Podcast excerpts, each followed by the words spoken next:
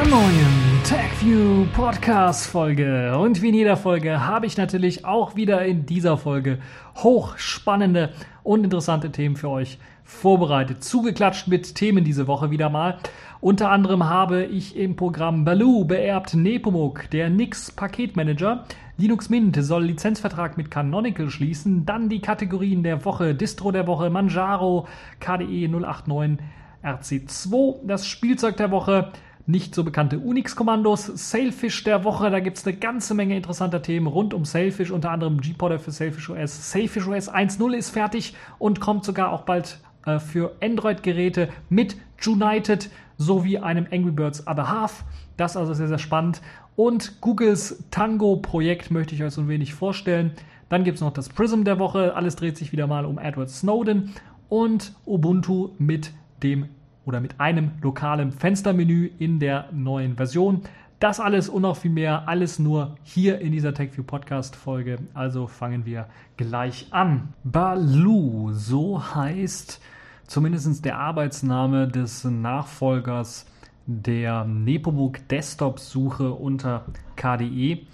Und ja, die Nepomuk Suche war ja immer so ein bisschen, sagen wir mal, unter einem schlechten Licht gestanden, weil das Projekt an sich, als es angefangen hat, eigentlich das Richtige machen wollte, aber äh, dann irgendwie in Bugs äh, ertrunken ist, würde ich mal fast schon sagen.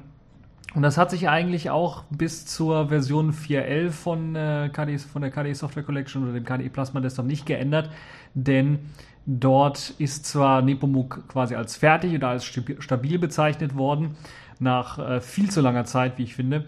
Trotzdem fühlt es sich halt immer noch sehr, sehr schwerfällig und sehr, sehr, ja, ähm, ja, lastig an, wenn man das Ganze benutzt. Also der Arbeitsspeicher, die Arbeitsspeichernutzung ist recht viel, auch wenn man die äh, mittlerweile einstellen kann. Und auch die CPU-Belastung ist doch relativ hoch, wenn man sich überlegt, dass das ganze System dann mal irgendwann mal, wenn man Videofilm guckt oder sowas, anfängt zu indizieren und dann das ganze System unendlich langsam wird, weil er hier halt Dateien indiziert. Und das ist halt eines der großen und größten Nach Nachteile von Nepomuk gewesen, weshalb auch viele KDE-Distributionen standardmäßig Nepomuk abgeschaltet haben, weil der halt eben viel zu viel äh, an Ressourcen frisst. Und das hat eben jetzt auch dazu geführt, dass man sich das Ganze nochmal angeschaut hat und dann gesagt hat, okay, das größte Problem an Nepomuk ist nicht Nepomuk selber als, als Desktop-Suche, als semantische Desktop-Suche, sondern ist eher der oder das Backend, was dahinter liegt, was auf dem äh, sogenannten RDF, also Resource Description Framework, fußt und sich Virtuoso nennt. Und das speichert halt die ganzen Informationen, die man eben mit Nepomuk oder mit der Desktop-Suche suchen kann, in ähm, dieser Virtu Virtuoso Datenbank. Das war früher sogar noch eine Java-basierte Datenbank. Da könnt ihr euch vorstellen, wie langsam das sein musste. Und äh, mittlerweile ist es äh, das nicht mehr, aber trotzdem ist Virtuoso immer noch ein wenig langsam und lahmarchig, muss ich mal ganz ehrlich sagen. Und da ist es doch schön, dass es jetzt ein neues Projekt gibt, was so ein bisschen von äh, dem, was man bei Nepomuk über die Jahre gelernt hat, auch lernen möchte. Und die wichtigste Sache, man könnte eigentlich schon fast sagen, das Wichtigste, was man bei Baloo gemacht hat, ist halt eben dann dieses virtuoso Backend wegzunehmen und das komplett zu ersetzen durch etwas viel, viel schnelleres, was gar nicht so viel Arbeitsspeicher benötigt, was gar nicht so viele Ressourcen benötigt und frisst und viel, viel besser läuft als Nepomuk jemals lief. Zumindest wird das behauptet von dem Entwickler, der bereits jetzt schon die allerersten Versionen von Baloo als viel zuverlässiger und schneller als Nepomuk bezeichnet, was recht interessant ist, wenn man überlegt, dass das Projekt relativ jung ist und äh, ja, es wird auch ein bisschen was mit dem Tracker-Projekt verglichen, was ja unter GNOME sehr stark aktiv ist, was GNOME ja auch, glaube ich, standardmäßig einsetzt für die GNOME Shell, für ihren Desktop und äh, was eben auch sehr leichtgewichtig ist, was ich übrigens auch auf meinem Selfish OS äh, Phone habe, um halt bestimmte Sachen zu indizieren, wird dort auch Tracker verwendet und mh, Baloo soll halt eben in eine ähnliche Nische oder in eine ähnliche Kerbe reinschlagen und so ähnlich wie Tracker dann funktionieren, aber ein bisschen was mehr Funktionen bieten, äh, die mithilfe von Plugins erweitert werden können. So soll Baloo im Grunde genommen äh, für den Nutzer selber gar nicht erstmal so richtig auffallen, weil es eigentlich eins zu eins Nepomuk ersetzen kann, in den meisten Fällen zumindest und dann auch eben die Möglichkeit hat, nicht nur Dateien zu indizieren, sondern zum Beispiel auch die E-Mails zu indizieren oder auch Kontaktdaten, also dann mit Akonadi zusammenzuarbeiten.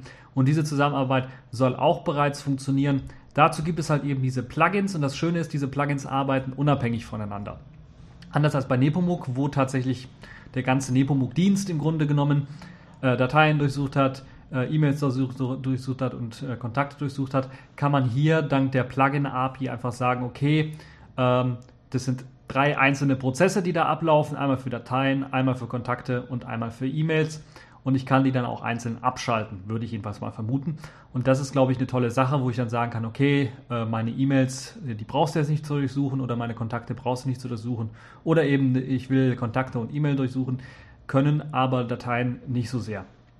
Das ist also eine tolle Sache, bin mir echt gespannt, wie das Ganze dann aussehen wird und äh, welche Linux-Distributionen das als allererstes einsetzen werden. Zu Nepomuk sei noch gesagt, äh, es wird nicht komplett abgeschafft, sondern es bleibt, äh, bleibt weiterhin, äh, wird weiterhin unterstützt, gerade für die Linux-Distributionen, die jetzt zum Beispiel einen längeren Support-Zeitraum haben, haben und dann natürlich dann auch weiterhin Nepomuk einsetzen wollen oder müssen. Ähm, und ähm, für all die anderen gibt es jetzt bereits schon die Möglichkeit, Baloo zu testen. Und es sollen zum Beispiel dann auch oder in der, in der Endfassung sollen sämtliche Funktionen von Nepomuk halt eben ohne RDF im Hintergrund dann funktionieren. Und äh, das ist halt dann, äh, glaube ich, eine tolle Sache, wenn das halt dann auch bereits in äh, der KDE Software Collection 4.13 dann mit hineinfließt und wir dann dort mal Baloo ein bisschen antesten können. Für all diejenigen, die es jetzt schon machen wollen, die haben dann äh, die Möglichkeit, sich äh, bereits jetzt die Quellen zu nehmen und das Ganze zu kompilieren. Es gibt sogar, glaube ich, bei Ubuntu, zumindest in einigen PPAs, einige Versuche, das bereits schon zu kompilieren. Vielleicht sind da auch schon fertige Pakete, die ihr dann mal ausprobieren könnt mit der aktuellen Entwicklungsversion. Ja, das also zur, zum Nachfolger von Nepomuk. Nepomuk Next könnte man es fast nennen. Aber im Grunde genommen sind das halt nur Arbeitsnamen. Wichtig ist zu wissen, die Desktop-Suche unter KDE wird demnächst schneller und ressourcenschonender. Das ist doch eine wunderbare Sache. Bleiben wir bei einem spannenden Projekt, das ich jetzt auf der FOSDEM gesehen habe. Das nennt sich Nix Paketmanager und darum herum ist sogar ein ganzes OS gebaut. Und der Nix Paketmanager der, äh, anders als man vom Namen befürchten könnte, der kann sehr, sehr viel. Also der kann mehr als nichts.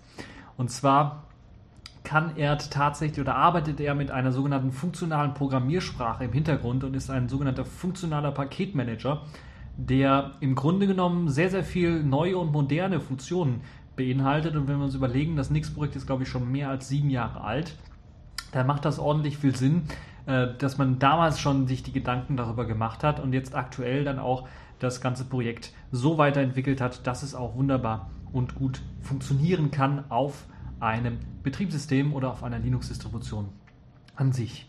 Ja, das Besondere habe ich ja schon erwähnt, ist erstmal die funktionale Programmiersprache, die ja ähnlich wie Haskell oder Scheme funktioniert, die als Basis dient zur Beschreibung von einzelnen Paketen. Da werden dann also auch Abhängigkeiten von anderen Paketen, von Bibliotheken und so weiter beschrieben. Alles in dieser funktionalen Programmiersprache. Und die Pakete selber, die bauen oder erstellen dann im Grunde genommen in einem sogenannten Nix Store dann ihre Programme und diese Programme laufen dann ähnlich wie in einem oder sieht zumindest aus wie in einem CR-Root. Dort werden die dann abgelegt und man kann sie dann ausführen. Sie werden mit einem sogenannten Unique Identifier versehen, der eben für dieses eine Paket bereitsteht, so dass man dann auch verschiedene Pakete untereinander äh, dann unterscheiden kann. Und natürlich dienen die natürlich auch zur Sicherheit, um herauszufinden, ist das tatsächlich das Paket vom Originalautor oder wurde das irgendwie bearbeitet. Dieser Nix Store, wo dann diese Programmpakete abgelegt werden, also die tatsächlich die Binärpakete oder die Binärdateien und teilweise die Abhängigkeiten, die, ab, äh, die in dem Programmpaket selber mit drin stecken, werden dann halt in diesem, in diesem Verzeichnis äh, angezeigt, angelegt, aber sind dann nur ähm, lesend zugreifen. Das heißt, man kann die Datei nicht irgendwie verändern. Das hat Vor- und Nachteile. Nachteile beispielsweise, man kann dann die globale Konfigurationsdatei, die beispielsweise im Firefox ausgeliefert wird, das äh, im Firefox-Profil ausgeliefert wird, nicht bearbeiten, ähm, weil man halt eben nur lesend zugreifen kann auf diesen Nix Store. Hat aber den allergrößten Vorteil, dass man tatsächlich sagen kann, okay, ich habe jetzt hier, mh, hm, äh, was weiß ich, äh, meinen aktuellen Chromium-Browser in der Version, was weiß ich, 33 oder sowas, wo er jetzt gerade drin ist. Und ich habe eine Entwicklungsversion 34 und normalerweise muss ich mich normalerweise entscheiden, möchte ich jetzt die eine oder die andere Version. Hier kann ich mithilfe des Nix-Paketmanagers sagen, installiere mir einfach beide Versionen und ich kann dann einfach, weil es halt eben in verschiedenen Verzeichnisse reingepackt wird, einfach sagen, starte mir jetzt diese Version oder eben die andere Version.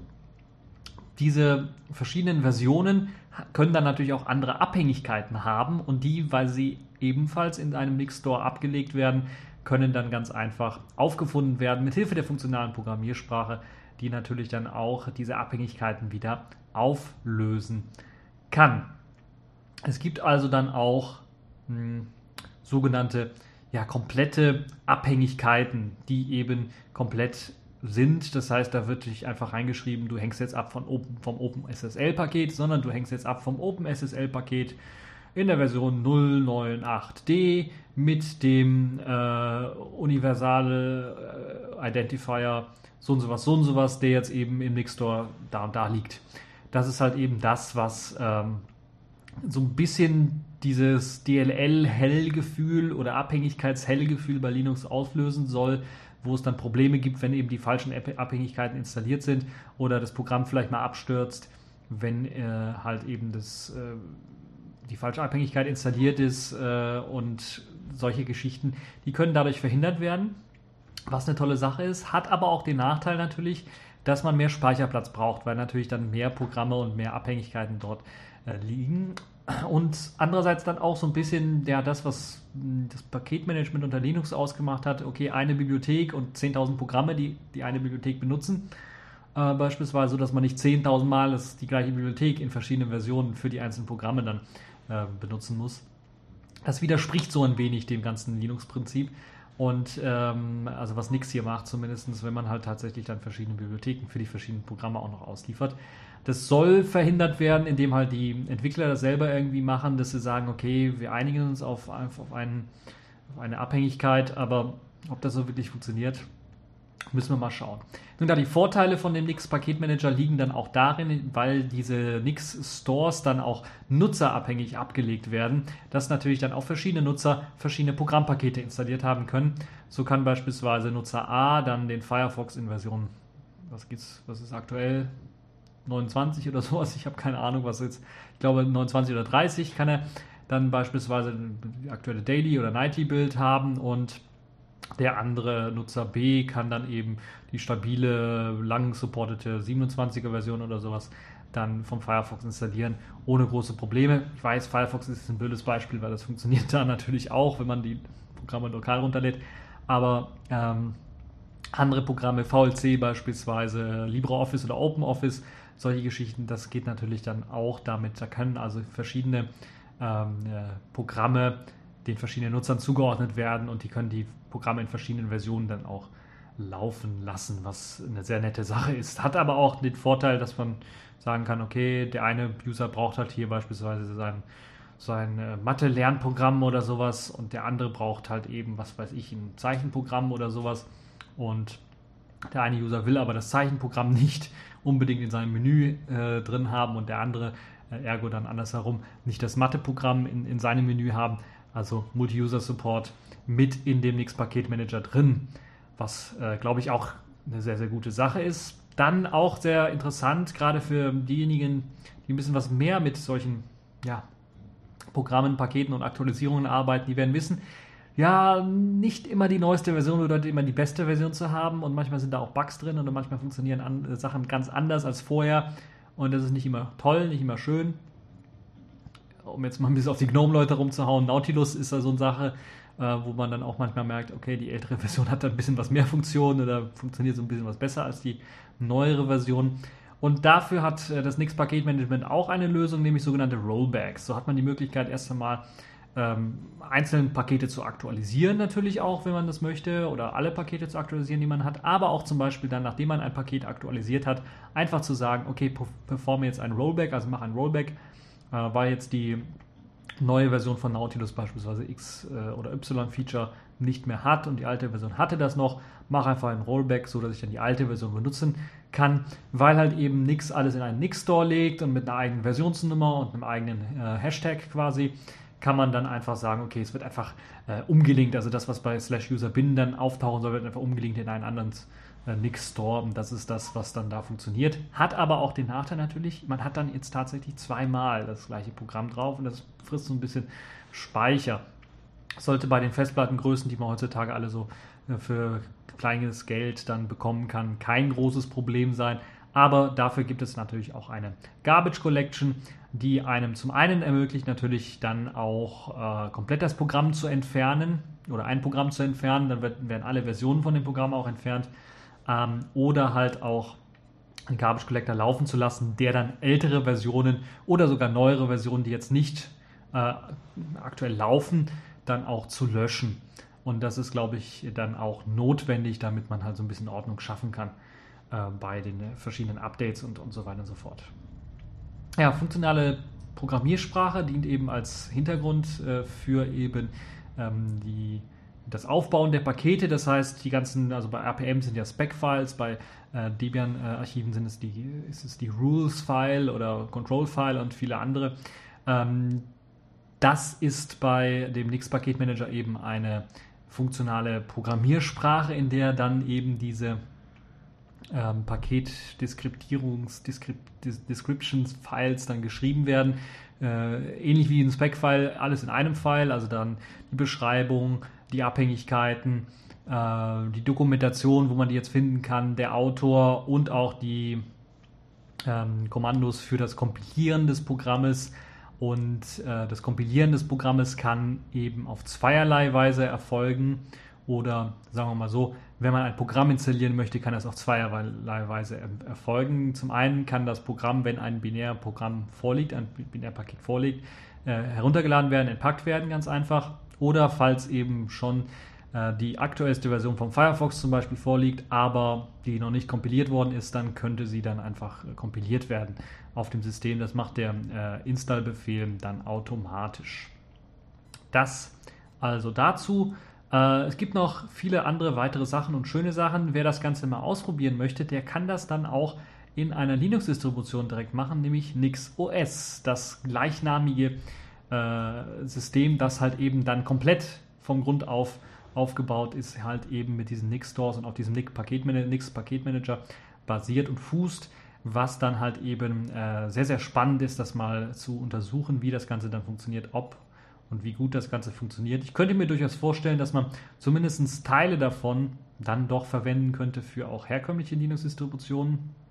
Gerade eben, weil es schon funktioniert, weil es die Möglichkeit gibt, User abhängig äh, dann Programme zu installieren oder für User selber Programme zu installieren. Also User können dann ohne Super-User-Passwort, ohne Root-Passwort dann einfach sagen, okay, ich möchte das Programm XYZ bei mir auf meinem Account installieren und es wird dann halt nur auf diesem Account installiert und alle anderen können dann andere Programme auch installieren, äh, wenn sie denn möchten. Das ist also eine tolle Sache. Die Rollback-Funktion ist eine sehr, sehr tolle Sache. Also das könnte sich durchaus schon vor durchsetzen, glaube ich, wenn man halt eben ähm, an den richtigen Stellschrauben schraubt und da und hier äh, noch ein paar Verbesserungen macht. Ähm, also es ist auf jeden Fall eine sehr, sehr spannende Geschichte, die ihr euch anschauen könnt. könnt. Ich habe natürlich auch das Video verlinkt. Da könnt ihr euch noch einmal die Vorstellung äh, von dem Nix Paketmanager und dann auch später so ein bisschen übergehen zum Nix OS anschauen. Da wird auch ausführlich euch gezeigt, wie ihr mit der funktionalen Programmiersprache dann zum Beispiel ein Nginx Paket wird in dem Fall dann präsentiert, wie ihr das dann da ähm, erstellen könnt, äh, was es dann für Optionen gibt und wie das mit der Auswertung der funktionalen Programmiersprache und der funktionalen äh, Paketmanagement-Beschreibung dann wirklich funktioniert. Und eine sehr, sehr spannende Sache, wie ich finde. Und NixOS findet ihr sogar jetzt auf DistroWatch. Das habe ich letztens gelesen, dass es, glaube ich, nach sieben Jahren oder sowas endlich auf die Liste gekommen ist. Also auch eine sehr, sehr positive Sache für alle diejenigen, die das mal ausprobieren möchten. Nix, der Paketmanager, eine sehr, sehr spannende Geschichte. kommen wir nun zu einem Thema, wo ich eigentlich nur mit dem Kopf schütteln kann. Es geht nämlich darum, dass Linux Mint tatsächlich einen Lizenzvertrag mit Canonical schließen soll, damit sie weiterhin die Binärpakete von Ubuntu nutzen können. Und das kam ja schon im letzten Jahr so ein bisschen hoch, kochte so ein bisschen hoch. Jetzt sind ein bisschen ein paar mehr Informationen rausgekommen. Es geht halt darum, dass ähm, Canonical tatsächlich einen Lizenzvertrag und Lizenzgebühren von Linux Mint verlangte, nachdem halt eben die Auseinandersetzung stattfand, wo es darum ging, dass ein Ubuntu-Entwickler sich mal so die Sicherheit von Linux Mint angeschaut hat und sich negativ darüber geäußert hat. Da hat man dann einen Kontakt aufgebaut zwischen äh, Clément Lefebvre, der Projektleiter von Linux Mint, und der hat sich so ein bisschen dann ähm, mit Canonical angelegt, weil die Canonical Rechtsabteilung dann ihn tatsächlich aufgefordert hat, einen Lizenzvertrag für die Nutzung der Binärpakete von Ubuntu zu unterzeichnen. Und es ging dabei sogar um einen sechsstelligen Betrag. Und da müssen wir uns mal vorstellen, was das, äh, was das bedeutet in Zukunft dann auch für alle anderen Linux-Distributionen, die eventuell auf Ubuntu-Pakete basieren und fußen. Und ähm, Ubuntu oder Canonical beteuert jetzt, ja, es geht ja nur darum, dass sie ihr Trademark und so weiter schützen wollen, dass Ubuntu nicht im schlechten Licht dasteht und so weiter und so fort. Aber es hat schon einen faden Beigeschmack, einen faden wenn wir uns überlegen, äh, dass das ähm, so aussieht momentan, dass Linux Mint so ein bisschen äh, Ubuntu so den Rang abläuft, was die Beliebtheit, die aktuelle angeht im Internet. Und was natürlich auch vielleicht äh, mit äh, eine Rolle spielt, ist, dass Linux Mint mittlerweile sogar auch PCs verkauft, also Mint-Boxen genannt oder Mint-Box genannt, wo dann halt auch Linux Mint direkt vorinstalliert daherkommt. Und das äh, betrachtet Canonical anscheinend als Konkurrenz und als kommerzielle Konkurrenz und wollte deshalb Lizenzgebühren ähm, äh, haben. Ähm, Lefebvre hat selber gesagt, dass man mittlerweile das Ganze runtergehandelt haben äh, hatte und dann sogar auf einen einstelligen Betrag runtergehandelt hat, aber er sieht trotzdem nicht ein, dass halt eben äh, der Prozess des Kompilierens von diesem Quellcode, den Canonical da durchführt, dann ein Copyright rechtfertigt. Und ich muss ganz ehrlich sagen, ich sehe das auch nicht. Sieht zwar so aus, dass es zum Beispiel bei Red Hat äh, genauso gemacht wird. Red Hat CentOS kennen wir ja ähm, äh, Red Hat selber veröffentlicht nur die Quellcode-Pakete, nicht die binäre Distribution selber, sondern die wird verkauft. Allerdings sieht es ja da aus, dass die dann mit Support verkauft wird und so weiter und so fort, um halt tatsächlich den Preis zu rechtfertigen. Und das ist halt eben hier bei Ubuntu keineswegs der Fall. Zum anderen ist natürlich dann die spannende Sache, was passiert mit den ganzen anderen Linux-Distributionen, die halt eben auf Ubuntu-Binärpaketen fußen.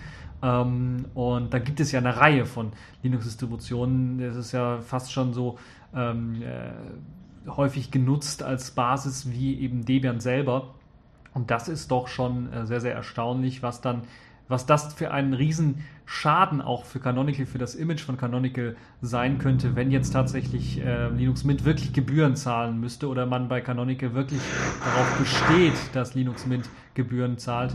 Das ist wirklich schon äh, eine, eine Frechheit, wie ich finde. Und äh, es zeigt ja auch schon, wie Canonical ähm, dann äh, so ein bisschen auf die Community zugeht und dass die halt dann äh, ihre Rechtsabteilung nicht äh, in den Griff bekommen irgendwie. Und ja, ich bin recht gespannt, was das angeht, was das Thema angeht, wie es dann weitergehen wird. Ähm, man hat sich ja ein bisschen einsichtig gezeigt, jetzt mit dem Switch von eben äh, Upstart zu System D. Vielleicht wird man sich hier auch ein wenig einsichtiger zeigen oder zumindest wird man ein, Regelwerk aufstellen für Linux-Distributionen, was sie halt eben nutzen dürfen von äh, den Canonical Binärquellen oder was dann eben dazu führen könnte, dass sie halt Lizenzgebühren bezahlen. Ansonsten ist das alles so intransparent, dass man gar nicht weiß, wann, wann man jetzt, wenn man eine Ubuntu-basierende Distribution macht, dann tatsächlich Lizenzgebühren bezahlen muss. So wie ich das jetzt verstanden habe, ist, falls man ein kommerzielles Interesse verfolgt, also tatsächlich PCs, wie jetzt hier bei Linux Mint, die Mintboxen, äh, dann mit Ubuntu verkauft oder mit eben einer äh, Distribution, die auf Ubuntu fußt, auf den Binärpaketen von Ubuntu fußt, dann ähm, könnte es da zu dem Problem kommen. Ich könnte mir aber durchaus vorstellen, dass es dann ähnlich wie bei CentOS ablaufen könnte, falls es so intransparent äh, bleibt,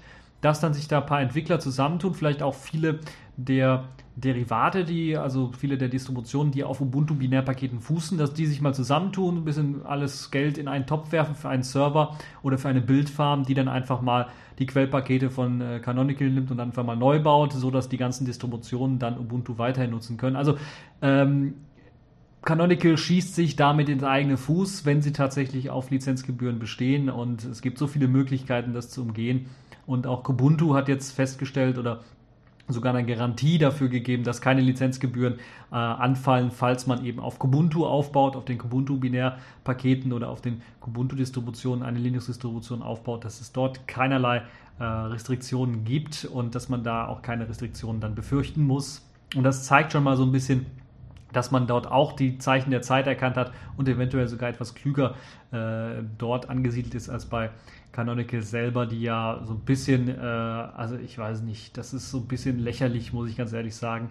Ähm, und äh, ja, es, es, zeigt so ein bisschen, dass man vielleicht so ein bisschen was auch ähm, ja, verloren ist, was das angeht, äh, wie man Geld verdienen soll bei Canonical, dass man das mit allen Mitteln irgendwie versuchen möchte zu machen.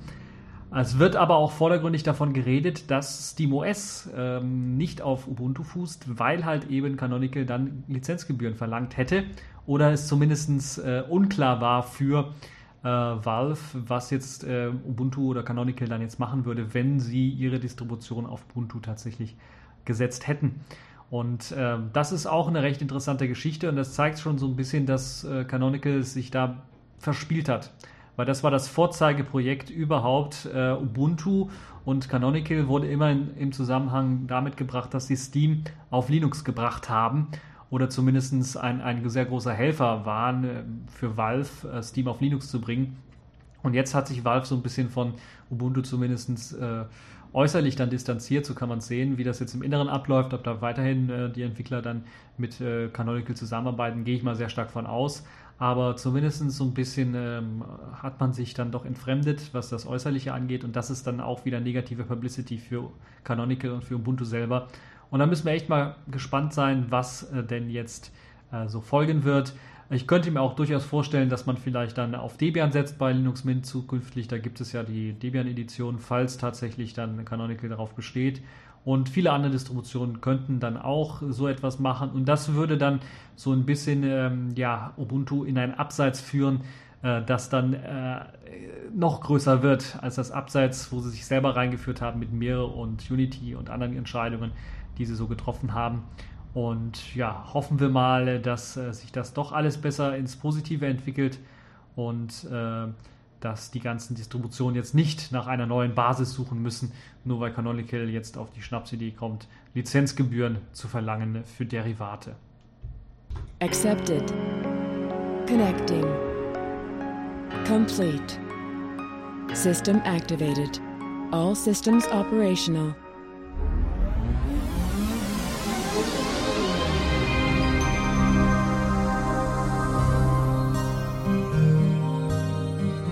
Ja, kommen wir zur ersten Kategorie der Woche. Das ist diesmal die Distro der Woche. Und ich habe mir eine sehr interessante Distribution angeschaut, die gerade in den letzten Monaten doch sehr, sehr stark angestiegen ist, was die Nutzerzahl und das Interesse angeht. Und zwar ist es Manjaro Linux. Und ich habe mir dort die KDE, die aktuelle KDE-Version, den zweiten Release-Kandidaten der aktuellen KDE-Version von Manjaro 089 angeschaut. Einen Release-Kandidaten aus dem Grunde, weil er einfach aktueller ist als die etwas ältere Version und viele neue Funktionen mit sich bringt. Und ich habe mir das tatsächlich auch angeschaut und ausprobiert und muss ganz ehrlich sagen, ich bin doch etwas überrascht, wie man es doch hinkriegen kann, eine recht aktuelle Distribution auf Arch-Basis zu schaffen, die mit vielen interessanten Tools aufwartet und das Nutzererlebnis gerade für Einsteiger unter Arch dann doch stark vereinfacht. Zumindest die Leute, die schon mal ein bisschen was mit Linux Erfahrung haben, werden da sicherlich keine großen Probleme haben. Das heißt, für die Leute, die schon mal Ubuntu ausprobiert haben und genutzt haben über mehrere Monate hinweg, die werden auch mit äh, dem Manjaro KDE in der Version 0.8.9 ihren Spaß haben. Das Ganze wird ausgeliefert mit KDE Software Collection 4.12.1 äh, mit einigen interessanten Tools darunter zum Beispiel das Turbulence-Tool, das einem erlaubt, ganz zum Start so eine Art Einrichtungsassistent, der einem erlaubt, dann zu sagen, okay, ich möchte jetzt dieses und jenes Wallpaper haben, ich möchte jetzt diese und jene Standardverzeichnisse bei mir im Home-Ordner anlegen oder auch nicht. Oder weitere äh, Sachen, die man einstellen kann, wie beispielsweise dann äh, auch die Fensterdekoration, die man einrichten kann und äh, weitere Systemeinstellungen, die man durchführen kann. Ausgeliefert wird Manjaro mit dem LTS-Kernel 1328, KDE 4.12.1, äh, dann äh, System D wird natürlich auch ausgeliefert in der Version 208. Es gibt dann einige interessante Tools. Der Paketmanager nennt sich Octopi, ist auch noch in einer sehr, sehr frühen Version 032. Ähm, dabei ist ja so eine Art Synaptik abgespeckt, würde ich mal sagen, für die Leute, die das so ein bisschen kennen. Das heißt, man kann wirklich nach Paketen suchen. Wenn man den Paketnamen kennt oder zumindest so ein bisschen was kennt oder ein bisschen was Regex kann, kann man den suchen und dann hat man die Möglichkeit, dann äh, das Paket auch zu installieren. Das geht relativ äh, flott. Das ist das Tolle und Schöne, dass man also dann äh, damit arbeiten kann, der grafischen Oberfläche, aber natürlich auch mit Pacman, dem Paketmanager, den man ja auch von Arch kennt, kann man dann natürlich auch über die Kommandozeile arbeiten und sich so ein bisschen einarbeiten, ein bisschen was lernen. Das heißt, ähm, Manjaro richtet sich so ein bisschen an die Leute, die jetzt vielleicht nicht ganz Hardcore Arch Linux gehen wollen, sondern doch eher mal so ein bisschen in eine Richtung Einsteiger oder Einstiegs-Arch gehen wollen, um dann so in ein Rolling Release so ein bisschen reinzukommen. Rolling Release ist eine tolle Sache. Da ist Manjaro doch ein bisschen was vorsichtiger, zumindest in der Standardkonfiguration ist das eher vergleichbar mit einem etwas, ja, mit, mit äh, ja, Ubuntu oder vielleicht Debian.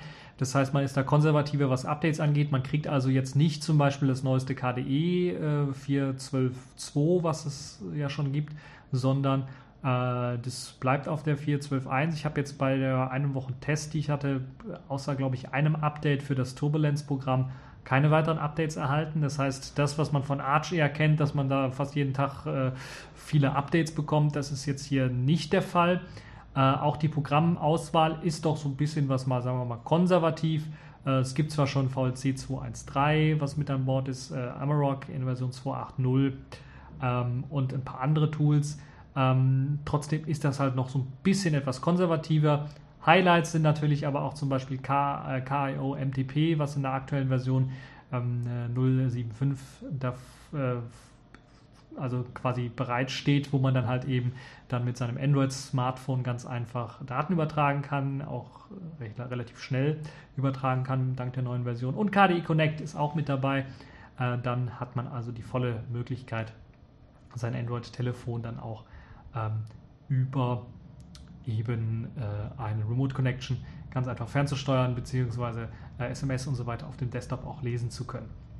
Das Tolle an äh, Manjaro ist, es wird auch mit äh, den proprietären Treibern ausgeliefert. Das heißt, ihr könnt selbst auf dem Live-System bereits wählen, falls ihr eine Nvidia oder ATI-Karte habt, mit eben den äh, proprietären Treibern zu starten und könnt dann eine Installation durchführen und müsst dann nicht eben irgendwie ein spezielles Tool noch ausführen, um dann die Installation äh, dieser Grafikkartentreiber durchführen zu müssen, sondern das wird hier dann direkt auf dem Live-Medium mitgeliefert, was eine tolle Sache ist. Ansonsten sehr, sehr schnell und sehr, sehr performant, das muss man durchaus äh, sagen.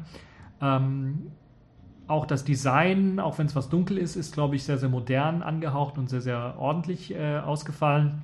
In Sachen Programm und Menü ist in der RC-Version noch ein bisschen was zu sehen. Das ist noch eine RC-Version, da sind also ein paar Menüeinträge drin, äh, die jetzt wohl standardmäßig installiert werden. Bei neueren Versionen von äh, Krita beispielsweise werden da direkt vier oder fünf ähm, Einträge gemacht. Äh, Finde ich noch nicht ganz so elegant, das wirkt so ein bisschen unaufgeräumt. Äh, müssen wir mal schauen, vielleicht ändert sich das noch in der finalen Version. Auf jeden Fall äh, ist Manjaro Linux einen Blick wert. Es gibt die Möglichkeit, immer Arch-Quellen hinzuzufügen, mit AOR, also mit dem Arch User Repository zusammenzuarbeiten. Jout, äh, das Tool dafür kann man sich nachinstallieren und äh, dann hat man da auch vollen Zugriff auf eben die Arch-Quellen. Man hat also die Möglichkeit, hier mit Arch einzusteigen und dann richtig in Arch loszulegen. Ähm, mit dem Arch User Repository, was äh, sicherlich eines der Highlights von Arch Linux ist, äh, kann man hier tatsächlich weitermachen. Es gibt ein äh, sehr, sehr ausführliches Wiki, was einem beschreibt, nicht nur als User, wie man äh, Sachen machen kann, sondern auch vielleicht so als äh, professioneller oder etwas ja, gehobenerer äh, Benutzer oder vielleicht dann auch Entwickler. Das geht halt bis zur Entwicklung auf, wie man eigene Pakete packen kann und so weiter und so fort. Kann man sich alles anschauen. Es gibt eine äh, Community Forum auch in verschiedenen Sprachen, unter anderem auch in, in, in Deutsch. Äh, und äh, das ist also eine tolle und schöne Geschichte, wie ich finde. Manjaro Linux auf jeden Fall mal einen Blick wert. Neben der KDE-Version gibt es auch eine XFCE-Version und ich glaube sogar eine OpenBox-Version, die man sich auch anschauen kann, die dann für Leute, die vielleicht diese Desktops eher mögen, dann äh, eventuell spannend sein kann. Da sind natürlich einige Tools dann anders. Also ich glaube, das Turbulence-Tool gibt es halt nur für, äh, für die KDE-Version. Ähm, müsst ihr also selber mal ausprobieren, wie das Ganze aussieht. Ich habe die KDE-Version getestet. Die gibt es halt als ähm, 32-Bit- und 64-Bit-Version. Äh, und ich verlinke euch das Ganze, könnt ihr euch das Ganze anschauen. Ist eine tolle Sache. Wenn man mit Arch Linux so ein bisschen einsteigen möchte, ist Manjaro sicherlich die richtige äh, Alternative. Das Spielzeug der Woche sind diesmal etwas unbekanntere Unix-Befehle, Unix-Kommandos. Äh, da gibt es eine sehr, sehr nette Sammlung von diesen etwas unbekannteren Unix-Kommandos auf einem Blog. Den hat jemand zusammengetragen und da sind einige interessante Schätzchen mit dabei. Kallen beispielsweise, was man nicht so häufig benutzt, was einem dann Kolumnen erstellt für eben Textinput oder Output was äh, zum Formatieren, glaube ich, sehr, sehr interessant ist, wenn man da äh, mitarbeiten möchte. Für eben den Dateienvergleich gibt es ja diff, das kennt man, das Bekannte, aber es gibt auch zum Beispiel com mit Doppel-M geschrieben, ähm, das eben ähnlich wie ein Datenbank-Join dann funktioniert und zwei Dateien auch miteinander vergleichen kann. Paste, das kannte ich persönlich noch gar nicht, das ermöglicht einem dann ähm, ja, verschiedene Zeilen in eine Zeile zu packen oder in eine Textdatei dann verschiedene Zeilen nebeneinander zu packen, was eine schöne Sache ist. Manchmal ähm, ja, ein etwas aus der Mode gekommener Befehl ist vielleicht Watch, werden vielleicht einige, die noch Fenstermanager benutzen und zum Beispiel eine Uhr irgendwie darstellen wollen, noch kennen. Das ermöglicht einem einen bestimmten Befehl in einem Intervall immer wiederholend auszuführen. Und das Uhrenbeispiel ist hier sehr nett. Da kann man einfach Date laufen lassen, äh, mit einer bestimmten Formatierung auf, auf Watch laufen lassen und Watch äh, macht dann jede Sekunde ein Update von, von Date. Also und äh, dann hat man eine eigene Uhr gebastelt, eine eigene digitale Uhr oder sowas gebastelt. Und das ist, glaube ich, eine tolle Sache auch für äh, Logdateien oder sowas, wenn man die anschauen möchte, im Live-View immer haben möchte, äh, ist das eine gute Sache.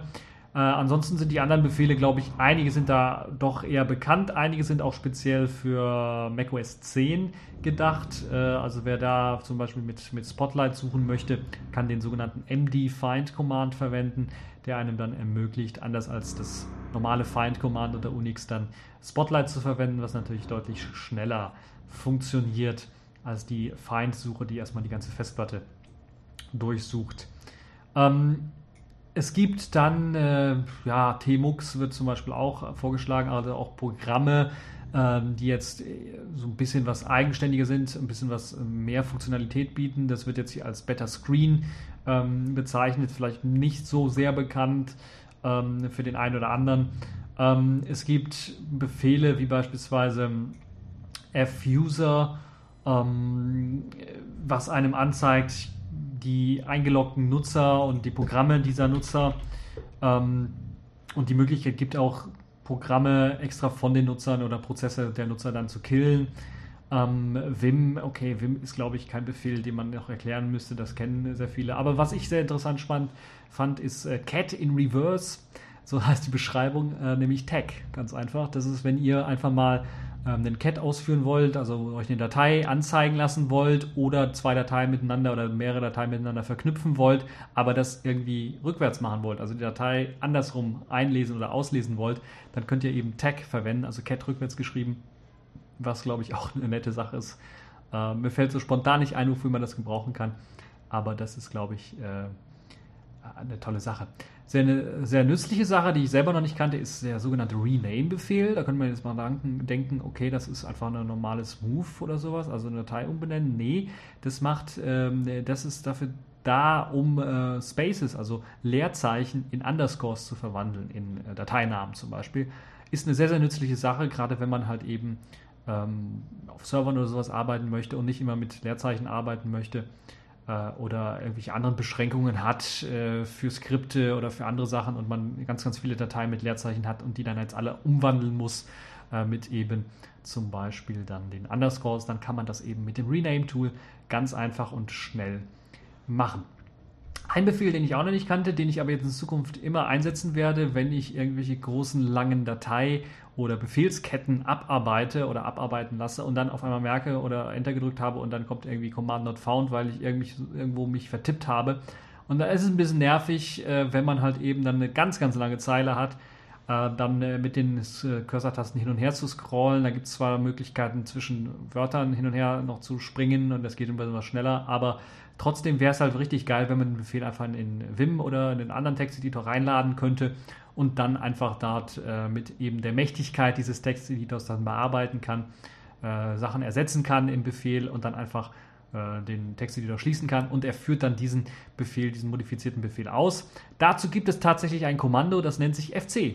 Und wenn ihr dann also FC benutzt, wird eben das letzte Kommando, was ihr eingegeben habt, in einen Texteditor geladen, in den äh, Texteditor eures Vertrauens, der mit der Editor-Shell-Variable dann gesetzt ist. Und ihr habt dann die Möglichkeit, bei mir ist zum Beispiel Vim, dann einfach Texte auszutauschen oder euren Befehl zu korrigieren, dann einfach mal abspeichern und er wird dann auch ausgeführt direkt, nachdem ihr den Texteditor geschlossen habt. Was eine sehr, sehr geniale Sache ist, deshalb werde ich das in Zukunft dann doch verwenden.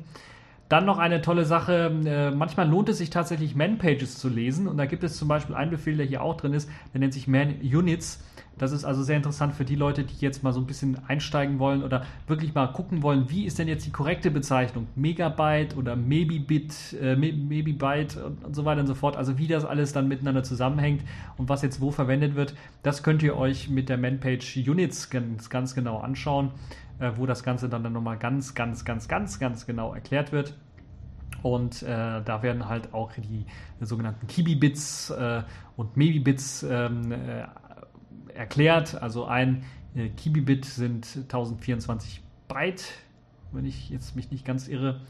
Äh, und da wird halt also mit 1024 gearbeitet und nicht mit 1000. Und da wird euch nochmal ganz genau der Unterschied erklärt, was dann jetzt hier äh, Kilobyte, was Megabyte und so weiter ist und was jetzt die korrekte Bezeichnung ist. Das also auch äh, ist keine sehr lange Manpage, aber lohnt sich mal durchzulesen, falls man da mal durchblicken möchte, was viele Leute immer noch nicht machen. Ich übrigens auch noch nicht. Deshalb vielleicht auch etwas für mich. Dann gibt es einen sogenannten Textformater, den ich auch noch nicht kannte, der nennt sich FMT. Damit kann man also Text formatieren, der eingegeben wird. Und das ermöglicht einem dann zum Beispiel ähm, ja, verschiedene, ja, verschiedene Möglichkeiten, ähm, wie beispielsweise die, die Widths anzugeben, wie lang soll jetzt ein Text sein, wann soll umgebrochen werden und so weiter und so fort, wann soll gesplittet werden der Text eventuell. Äh, und das ist halt, glaube ich, auch eine tolle Sache, falls ihr euch mit äh, dem mit Ausgaben und Formatierungen ein bisschen beschäftigen wollt, ist das, glaube ich, eine gute Sache. Es gibt da natürlich auch noch fprint, ähm, das ähnlich wie das C-Kommando dann funktioniert, im Grunde genommen äh, einfach nur das C-Kommando in eben äh, einem eigenständigen Programm darstellt, wo man dann halt noch eine sehr, sehr genaue Formatierung durchführen kann äh, für eben äh, Programme, Shell-Skripte und so weiter und so fort. Da macht das vielleicht ordentlich viel Sinn. Sehr lustiger Befehl ist äh, D-Date, also Date mit Doppel-D geschrieben. Das gibt euch dann eine lustige Meldung zum aktuellen Tag aus. Ähm, äh, ich also man kann sich mal die Man-Page anschauen. Ich bin mir nicht sicher, was er da, da tatsächlich ausgibt, äh, aber man kann ähnlich wie bei Date Formatierungen durchführen und er gibt dann ein, äh, eine aktuelle interessante Meldung aus äh, zu diesem aktuellen Datum, was man gerade hat oder zur aktuellen Zeit, was jetzt gerade äh, dort sehr spannend ist oder interessant ist äh, in Bezug zu irgendeinem, irgendeinem Kram auf der Welt dann ist. Äh, also das ist sehr interessant, kann, kann man sich auch anschauen. Ja, das sind so die spannendsten Befehle, die ich so rausgefunden habe. Es gibt natürlich ein paar andere Befehle, die hier und da mal nützlich sein können. Redlink beispielsweise, um äh, die Werte von Links auslesen zu können. Äh, PS-Tree, falls man tatsächlich mal einen äh, Baum haben möchte von Anwendungen, die gerade laufen. LSOF natürlich auch eines äh, äh, sehr, sehr beliebter Befehl, um halt zu sehen, was für Programme gerade offen sind, was für Prozesse gerade laufen und so weiter und so fort.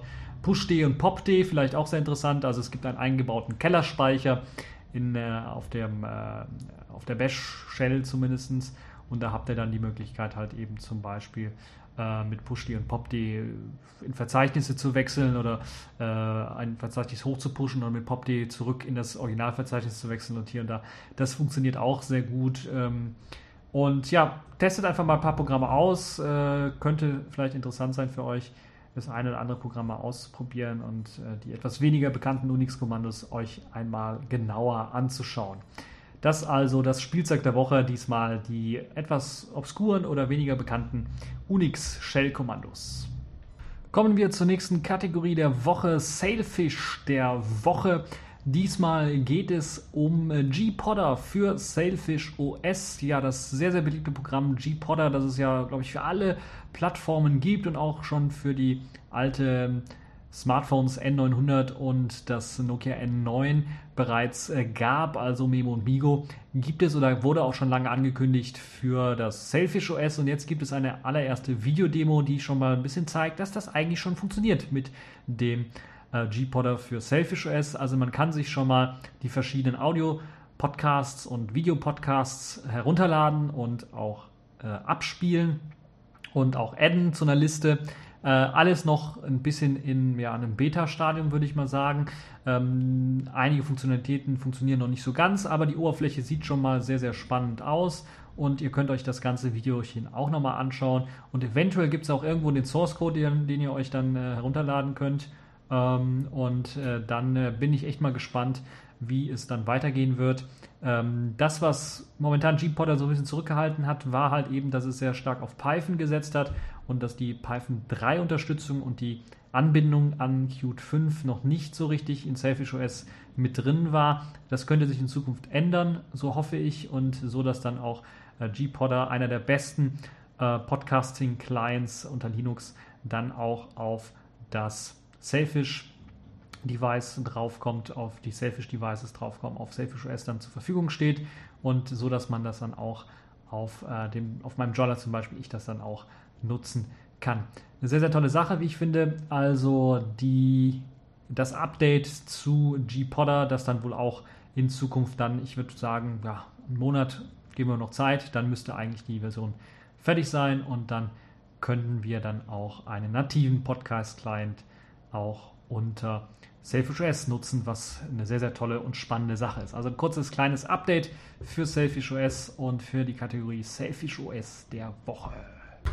Aber das ist nicht genug, denn Jolla hat noch mehr interessante Neuigkeiten am Ende dieser Woche herausgegeben. So unter anderem auch, dass Selfish OS jetzt tatsächlich Version 1.0 erreicht haben soll, also jetzt aus der Beta heraus ist und ja quasi die allererste kommerziell auch äh, vertriebene Version dann fertig ist.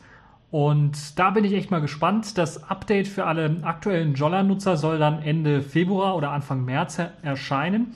Und äh, dann soll halt eben das Ganze schon einen ja, finalen Status haben, das System. Und da bin ich echt mal gespannt. Also finaler Status heißt ja im Grunde genommen das, was andere Smartphone-Hersteller mit Android 4.1, 4.2, 4.3, 4.4 rausbringen, soll jetzt dann auch von der Stabilität her und von den Funktionen her jetzt eine 1.0 sein.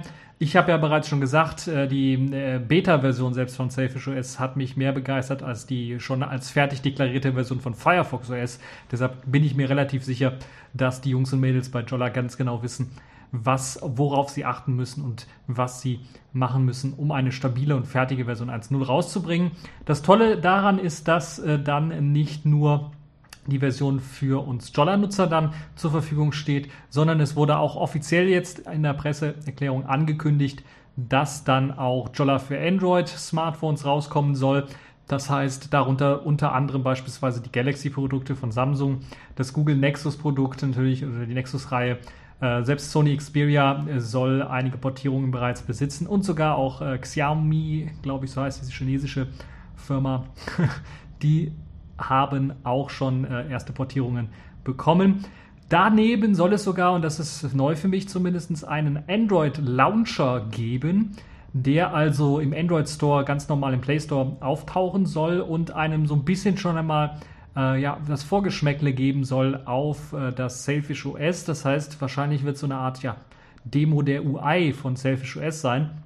Die man sich dort anschauen kann und dann ein bisschen was ausprobieren kann. Das ist, glaube ich, eine sehr, sehr interessante Idee, dass man also, bevor man jetzt vielleicht auf seinem alten Android, äh, Samsung Galaxy Gerät oder Google Nexus Gerät dann vielleicht äh, Selfish OS installiert, kann man vorher schon mal in den Android Store gehen und einfach mal die, die Launcher App ausprobieren und gucken, ob es einem überhaupt gefällt mit der Bedienung her, ob das alles so ist, wie man das eigentlich ähm, auch haben möchte.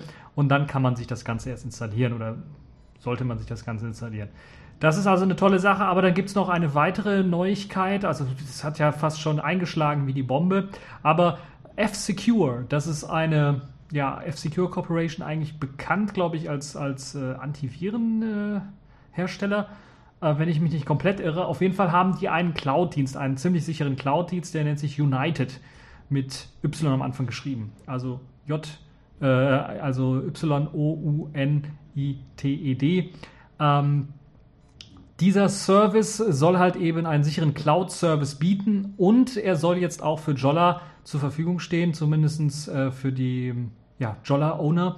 Also für die Leute, die ein Jolla-Phone haben, soll jetzt der Service freigeschaltet sein werden ähm, im Laufe der nächsten Monate und dann soll es auch eine extra Applikation geben und die soll einem dann erlauben, etwa bei der freien Nutzung eben 5 GB an Daten sicher in dem United oder United Cloud Storage abzuspeichern.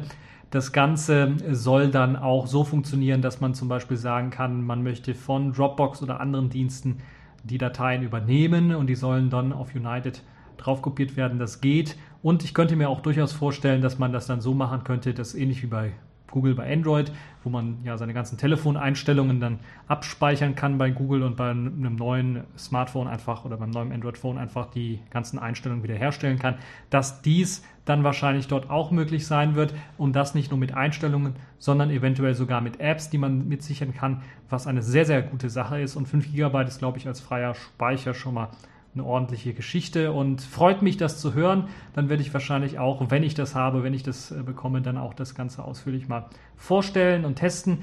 Und äh, dann habt ihr davon auch etwas, falls ihr vielleicht mal mit dem Gedanken spielt, euch ein Jollaphone zu holen. Dann gibt es noch eine Neuerung oder no, noch eine Neuigkeit, eine weitere Presseerklärung, die Jolla äh, rausgeblasen hat. Ich sage ja, die haben wie Kanonen geschossen am Ende der Woche mit äh, Presseerklärungen. Und zwar haben sie sich mit Rovio zusammengetan. Rovio ist ja die Firma, die hinter unter anderem Angry Birds steckt. Und man verfolgt eben das Konzept, dass man ein ja, einzigartiges The Other Half schaffen möchte, zusammen mit Rovio, wird wahrscheinlich ein Angry Birds Other Half sein, wo man dann halt, äh, es gibt ja schon erste ja, Prototypen oder erste ähm, äh, erste Bilder dazu, wo man dann halt eben ein Angry Bird äh, sieht als Other Half und wahrscheinlich wird, wenn man das da drauf klatscht, dann auch Angry Birds dann als native Version vielleicht, vielleicht sogar als Android-Version, das könnte durchaus auch möglich sein, installiert. Das ist, glaube ich, eine tolle Sache, dass man jetzt also auch Partner gefunden hat, die eben dann auch darauf anspringen, dann auch die Other Halves zu produzieren. Und das ist, glaube ich, auch eine super geniale Sache, wie ich finde. Und das zeigt schon mal so ein bisschen, ja, Jolla es langsam gut und die sind auf dem richtigen Weg, wie ich finde. Und äh, das ist, glaube ich, eine tolle Sache. Das Ganze soll dann eben im, Quartal, im zweiten Quartal 2014 rauskommen und da bin ich echt mal gespannt. Es gibt ja jetzt schon bereits erste Other zu kaufen und da bin ich echt mal gespannt, äh, was dann noch dazukommen wird. Also neben vielleicht dem Spiel selber, vielleicht noch ein paar Musiksachen oder vielleicht sogar Videos, die mit dem Angry Birds äh, ganzen mit dem Angry Birds Cover dann oder mit dem Angry Birds Other Half dann zusammen, zusammen äh, ausgeliefert werden. Das könnte sehr, sehr spannend sein und sehr, sehr spannend werden. Es gibt zumindest sehr, sehr viele Möglichkeiten, die äh, Rovio dann da hat, um halt eben weiteren Extra-Content zu für die Leute anzubieten, die sich äh, dieses Other Half holen. Das ist also eine spannende Sache, wie ich finde, und äh, das also die News rund um Jolla und Sailfish OS. Eine News möchte ich euch noch nicht vorenthalten zu Jolla und Sailfish OS auf dem Mobile World Congress, also quasi, wenn der Podcast rauskommt, morgen, da fängt er ja an, also 24. Februar fängt er an, geht bis zum 27. Dort wird Jolla auch Uh, unter anderem das Jolla Smartphone mit der fertigen Version äh, von Sailfish OS, also der Sailfish OS 1.0er Version, die wir Jolla-Nutzer noch nicht haben, aber Sie wahrscheinlich schon haben, dann äh, auch zeigen. Und dann auch natürlich unter anderem auch das Sailfish OS für Android-Geräte zeigen. Also das wird da auch präsentiert. Hm, da wird dann wahrscheinlich auch genauer gezeigt, welche Android-Geräte ganz genau unterstützt werden. Und eventuell wird es dann auch im Laufe dieser Mobile World des Mobile World Congresses dann auch vielleicht schon Download-Images oder sowas geben für die Leute, die Selfish OS immer mal ausprobieren wollten, aber sich jetzt kein Jolla-Phone kaufen wollen und immer noch ein altes äh, Nexus oder ein Galaxy-Gerät irgendwo rumliegen haben oder ein Sony Xperia-Gerät rumliegen haben und das dann mit, äh, äh mit Selfish OS ein bisschen äh, ausstatten wollen oder upgraden wollen könnte man auch sagen. Äh, und dann werden wir sicherlich auch erfahren, ob bei diesen bei ja eigentlich kostenlos bereitgestellten Selfish OS Images dann auch der Android-Emulator mit dabei sein wird. Ich vermute mal nein.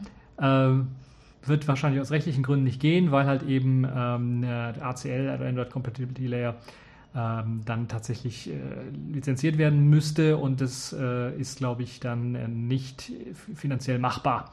Aber trotzdem eine spannende Sache und äh, bin mal gespannt auf die Präsentationen, auf die Demos, auf die Videos, die wir sehen werden von dem Mobile World Congress aus Barcelona und zu Jolla.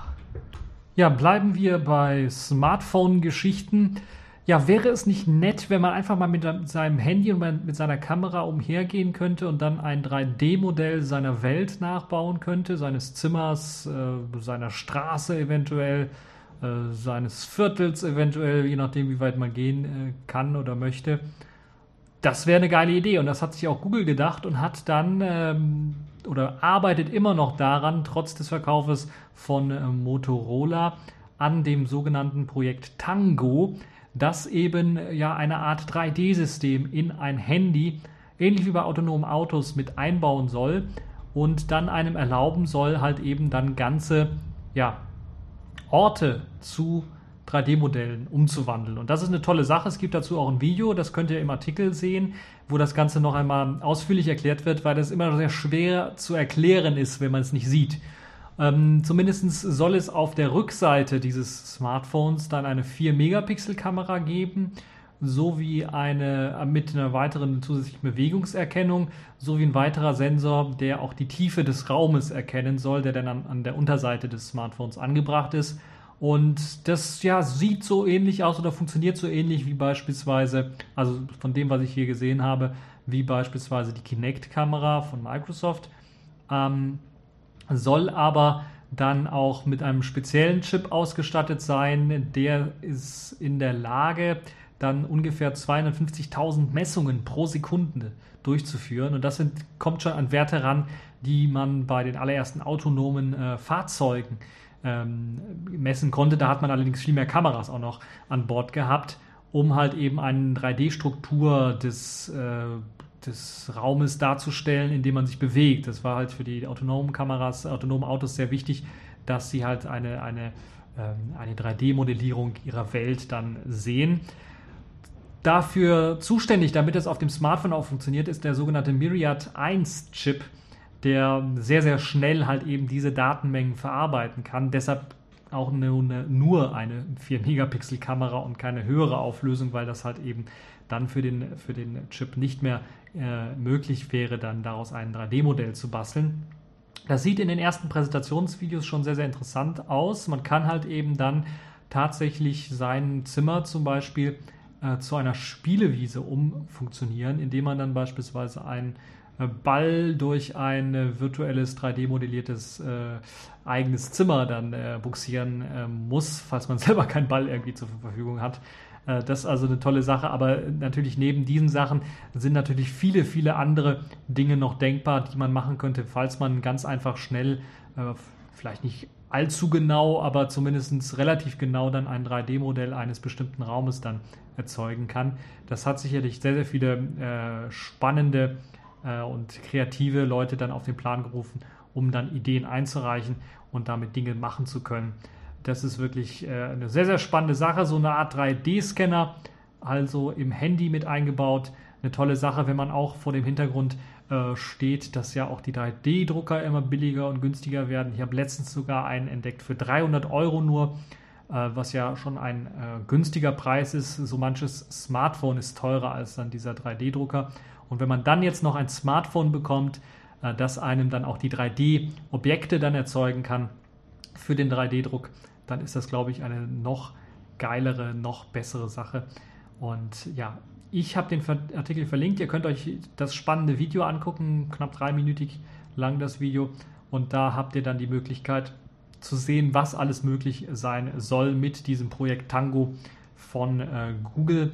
Und ich bin gespannt, ob das Projekt sich weiter fortsetzt. Es wird immer noch an Entwicklern äh, gesucht, händeringend.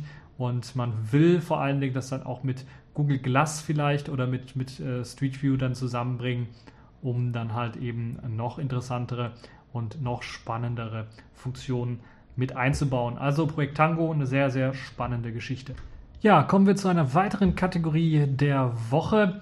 Diesmal ist es wieder Prism der Woche, aber jetzt nicht im negativen Sinne, doch eher im positiven Sinne. Dafür habe ich die Pfeife der Woche mal rausgestrichen, weil da gab es so viele Pfeifen diese Woche, dass äh, ich die nicht alle aufzählen kann.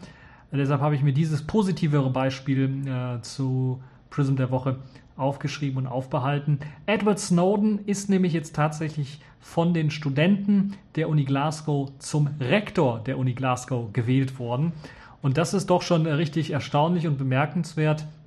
Etwa 3300 der etwa 6300 äh, Studenten und abgegebenen Stimmen der Studenten waren für Edward Snowden abgegeben worden. Und das hat eben dazu geführt, dass eben äh, Edward Snowden tatsächlich offiziell zum Rektor der Universität in Glasgow gewählt wurde. Was macht so ein Rektor an der Universität? Nun ja, er ist im Grunde genommen, er, er vertritt die Studenten gegenüber der ganzen Universitätsleitung und sitzt dann auch theoretisch im Finanzausschuss. Theoretisch, weil halt eben Edward Snowden in Russland im Asyl festsitzt, äh, wird er wahrscheinlich nicht persönlich äh, als Rektor an der Uni Glasgow äh, auftauchen. Würde ich ihm auch nicht empfehlen, weil äh, eine Auslieferung wäre ihm dann äh, durchaus gewiss in die USA und das möchte er sicherlich nicht. Das Tolle und Schöne ist, dass halt eben äh, die Uni Glasgow sich nicht zum ersten Mal dann damit davor äh, getan, hervorgetan hat, dass sie halt eben jemanden zu einem Rektor gewählt hat, der jetzt nicht direkt, äh, äh, ja, direkt diese Rolle auch antreten konnte.